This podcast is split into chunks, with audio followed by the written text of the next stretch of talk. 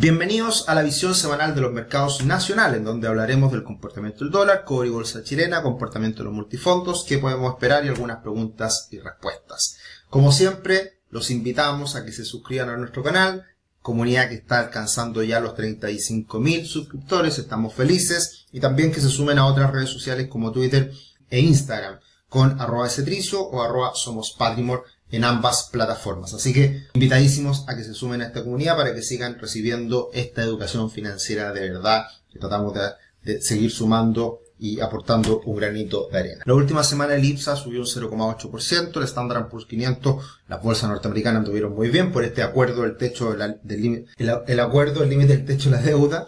El dólar estuvo muy estable, el dólar en Brasil cae, lo cual es positivo para el peso chileno, veremos qué pasa los próximos días.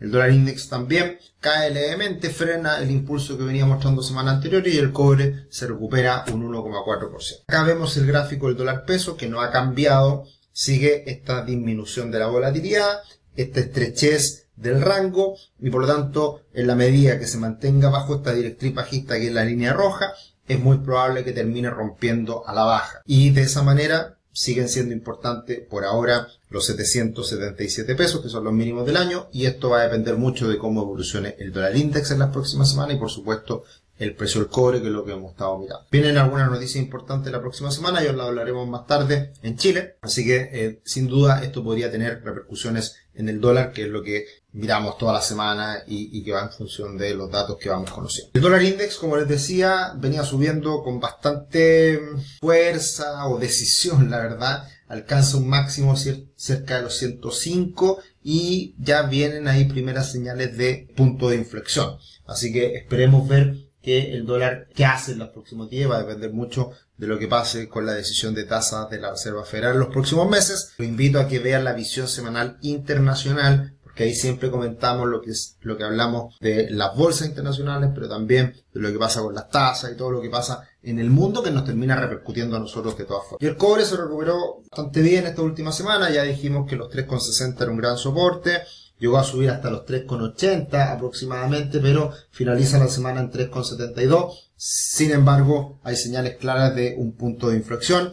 Hemos visto un deterioro en la economía china en el último tiempo que le ha afectado un poco al cobre. Yo creo que ese proceso ya se vivió, ya está ahí, ya está integrado en esta caída del cobre de casi los 4,2 hasta los 3,60 y ahora veremos qué pasa en los próximos días. Se anunció, se rumoreó que podrían venir estímulos en China, así que eso podría ser positivo para el cobre en el corto plazo. Tu futuro comienza hoy, conoce la primera plataforma de planificación financiera de Chile, crea tu cuenta gratis y con eso obtén una gift card de 25 mil pesos para comprar cursos. Esta semana estábamos en el Cyber con descuentos bien importantes en los cursos, así que aprovechen, creo que hasta hoy día están las ofertas, así que visiten nuestra página web www.patrimor.com y ahí pueden crearse su cuenta y además ver los cursos que están en oferta hoy en día. IPSA tuvo una corrección natural, esperable, lógica, después del impulso reciente hasta casi los 5.800 puntos, lo que fue techo en 5.476 ahora pasa a ser soporte y de ahí viene un impulso muy importante nuevamente esta semana, ganando algo de,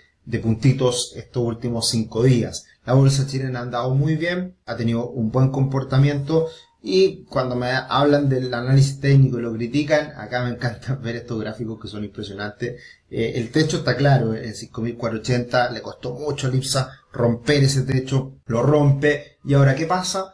Ese techo pasa a ser soporte. Es la maravilla del análisis técnico que es un complemento. Los fundamentos también son súper importantes. Son las dos miradas súper importantes. El análisis fundamental, que es lo que hay detrás de las empresas, cómo ganan plata, cuál es la evolución futura. Y por otro lado, el análisis técnico, que es el comportamiento de los precios. Ambas líneas de análisis son muy importantes y se complementan. Por lo tanto, en este caso, nosotros ya teníamos la visión fundamental muy positiva, las empresas chilenas muy castigadas y por lo tanto el aspecto técnico faltaba la fuerza, la, la, la, plata que se pusiera sobre la mesa para salir a comprar acciones chilenas con una evolución que debiera ser normal, positiva de cara al futuro.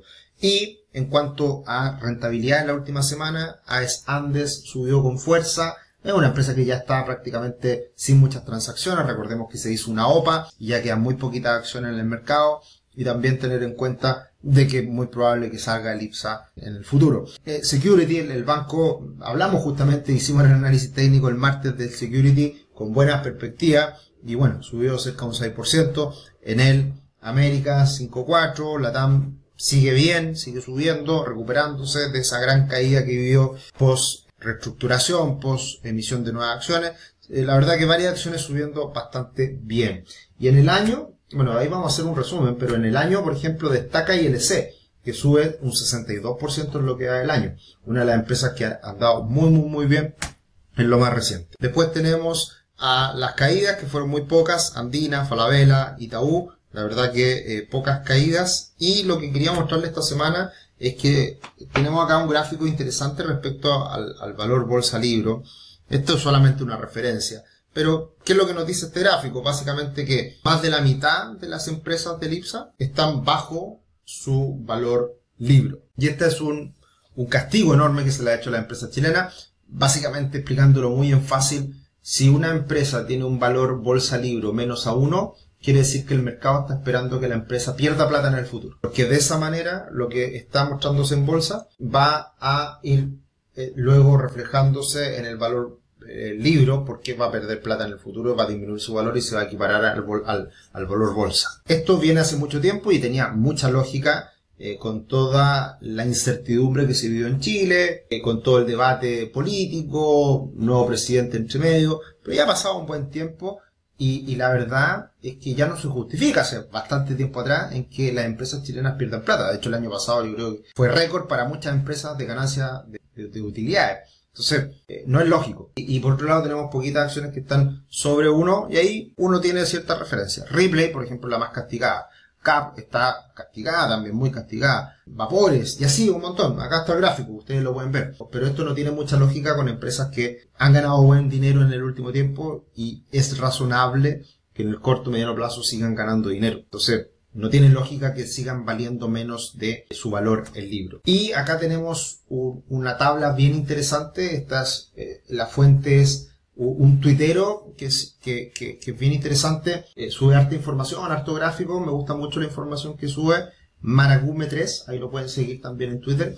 Y él eh, va mostrando estas tablitas que va haciendo, las va construyendo y acá muestra muchas de las empresas chilenas incorporando la variación de precio y también la entrega del dividendo. Por ejemplo, la que más ha subido este año, considerando el dividendo entregado, es Provida, que no es de IPSA, pero que ha subido un 140% en el año. AISA, un 83%, ILC, un 78%, incorporando dividendos, e EISA 77, Habitat 71, todas muy ligadas al mundo de la AFP, ya entendiendo de que la discusión cambió completamente, se han beneficiado mucho la AFP precisamente con esta, porque, por el exceso de activo, básicamente lo que el mercado tenía en consideración antes, que era la, esta empresa ya la car de existir. Eh, entonces están incluso eh, valorizadas a menos de su valor de liquidación, que era un poco los argumentos que hablábamos con Tomás Casanera en, en alguno de los webinars. Así que muy buena tabla para que la tengan en consideración. Esa es la manera de analizar eh, realmente el comportamiento de las acciones, más aún cuando en el mercado chileno se han entregado tantos dividendos. Es la variación de precios y además incorporar el dividendo entregado. Bien, como miramos siempre todas las semanas, un repunte de la bolsa de Brasil, mejoría del real brasileño, así que es una buena noticia, un buen viento de cola que le puede impulsar también a la bolsa chilena, así que favorable desde ese punto de vista también lo que está haciendo Brasil. Y en cuanto a los multifondos, no logran despegar en términos nominales, que es como lo miramos constantemente, todos pierden en el mes de mayo, en términos reales la pérdida es mucho peor. Entonces siguen las dificultades, eh, yo creo, por la ponderación de los multifondos. Parte importante de esa ponderación es renta fija. Recordemos que el fondo A incluso tiene un 20% de renta fija. Entonces es muy importante para los multifondos es que comiencen a bajar las tasas de interés en Chile. Pasando eso, deberíamos ver una recuperación muy importante en los diferentes multifondos, que esa ha sido una de las razones de por qué seguimos siendo optimistas para todos los multifondos, asociado también a una recuperación que vemos a nivel global de los mercados. Entonces, eh, pero eso sin duda va a ser muy importante y eso es lo que tiene que empezar a capturar, a incorporar el mercado cuando ya se empiezan a generar estas bajas de tasa, que yo creo que ya estamos más cerca. De hecho, eh, no, colocamos la, la gráfica, pero esta última semana la noticia más importante en Chile fue el IMASEC, que salió nuevamente peor de lo esperado y por lo tanto da cuenta de que el enfriamiento de la economía chilena sigue su curso, se está demorando la recuperación que muchos esperan para el segundo semestre, pues la última cifra al parecer puede que se demore un poquito más esa recuperación, Así que eh, malas cifras eh, en el IMASEC y por lo tanto eso puede anticipar una futura baja de tasas por parte del Banco Central más temprano que tarde. Así que veremos. Y va a ser muy importante en ese sentido cómo vienen las cifras de inflación que conoceremos la próxima semana. Tenemos eh, la inflación general y la inflación subyacente que se conocerá el próximo jueves 8 a las 8 de la mañana. Ambos datos salen a la misma hora, así que hay un pequeño error de investing. Y además esta semana, para el dólar, muy importante, exportaciones, importaciones el día miércoles. La última balanza comercial salió muy positiva, o sea, muchas más exportaciones que importaciones, y eso eh, repercutió a la baja en el dólar, porque llegan más dólares respecto a los que salen. Así que va a ser importante también lo que ocurra el día miércoles con los datos de exportación e importaciones para el tipo de cambio. Y respecto a comentarios, eh, a preguntas. César me dice respecto a los multifondos, ¿cuándo van a despegar? Ya lo respondí, de hecho por eso me detuve un poquito explicando lo que pasa con los multifondos, con la renta fija. Es importante que las tasas bajen en Chile para que la renta fija se recupere y de esa manera beneficie a todos los multifondos. Eh, Luis, ya viene eh, Value Investing 2.0, todos lo piden, todos lo quieren, pero por ahí nos hemos demorado un poquito con Tomás, así que ya estaremos eh, entregando novedades. Y respecto a